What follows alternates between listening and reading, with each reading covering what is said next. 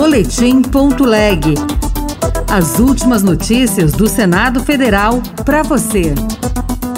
Senador defende medidas alternativas no combate à dengue. Nós temos uma série de outras possibilidades, armadilhas e etc., que países como a Índia, como a Indonésia têm utilizado com resultados acima de 70%. E por que, que isso já não usa no Brasil ainda?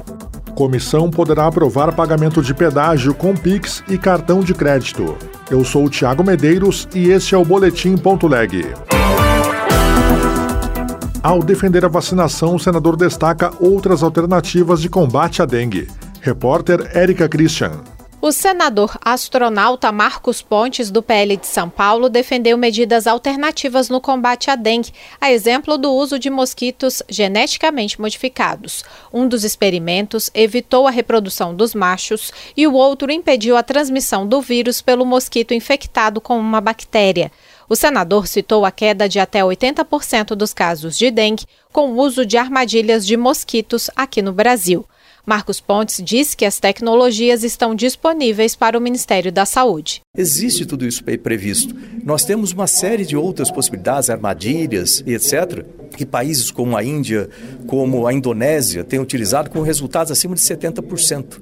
E por que, que isso já não usa no Brasil ainda? Ao lamentar que o Ministério da Saúde não tenha comprado doses suficientes da vacina japonesa liberada no ano passado pela Anvisa, o senador astronauta Marcos Pontes também defendeu mais investimentos na produção nacional. Agora podemos desenvolver as vacinas no Brasil, mas leva um tempo. E isso está sendo feito tanto em Minas Gerais, no CT Vacinas, né? o Butantan de São Paulo tem desenvolvido uma vacina para dengue, está trabalhando com isso. A gente precisa apoiar esses desenvolvimentos, colocar recursos para esses desenvolvimentos. A vacina do Butantan, que será de dose única, está na fase 3 de testes e deverá estar disponível apenas no ano que vem. A Comissão de Assuntos Econômicos pode votar na próxima terça-feira o pagamento de pedágio em estradas federais com cartões e Pix. Repórter Bruno Lourenço. O projeto de lei que está na pauta da Comissão de Assuntos Econômicos propõe que os pedágios em rodovias federais possam ser pagos com cartão de crédito e débito, QR Code e Pix. Para o autor Eduardo Girão, do Novo do Ceará, a exclusividade de pagamento em dinheiro, selos ou cartões pré-pagos traz inconvenientes para os usuários, como descrito pelo senador Confúcio Moura, do MDB de Rondônia, ao passar por um pedágio perto de Brasília. Eu não tinha levado dinheiro nenhum. Eu não sabia que não podia pagar cartão de crédito. Aí, naquela fila de carro, eu na frente, mais vários atrás, a moça disse não, que não, não podia pagar de outra forma, tem que ser em dinheiro. Até para dar ré ali foi difícil para eu sair, né? Que todo mundo teve que recuar um pouquinho para eu voltar mais ou menos 10, 12 quilômetros da cidade de Alexandria e ir ao banco ah, tirar o dinheiro para pagar quatro reais. O texto a ser votado na CAI determina que as licitações de rodovias, a partir de 2025, deverão prever os novos meios digitais de pagamento, desde que não haja custo para os usuários, e que a partir de 2026, as concessões atuais, quando passarem por revisões, incluam essas formas extras de pagamento. A Comissão de Direitos Humanos deverá avançar este ano no debate sobre o Estatuto do Trabalho e a defesa da democracia.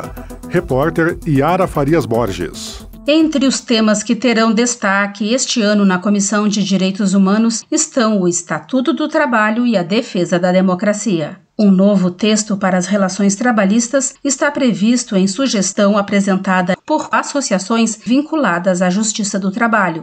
O presidente da comissão, senador Paulo Paim, do PT Gaúcho, afirmou que em 2024 as discussões vão avançar a nova dimensão do mundo do trabalho. O estatuto, como veio da sociedade civil organizada, eu avoquei a relatoria e estou viajando, inclusive, o país na expectativa de construir o que nós chamamos a nova CLT, o Estatuto do Mundo do Trabalho ou a CLT do século XXI. Entre os projetos de lei que estão prontos para serem votados na CDH estão o que exige a assinatura presencial do idoso em contratos de empréstimo consignado feitos por telefone ou pela internet, o que proíbe o acesso de menores a shows artísticos considerados inadequados e o que prevê requisitos de segurança em piscinas para prevenir afogamento infantil. Outras notícias estão disponíveis em senado.leg.br barra rádio. Você ouviu Boletim.leg. Notícias do Senado Federal.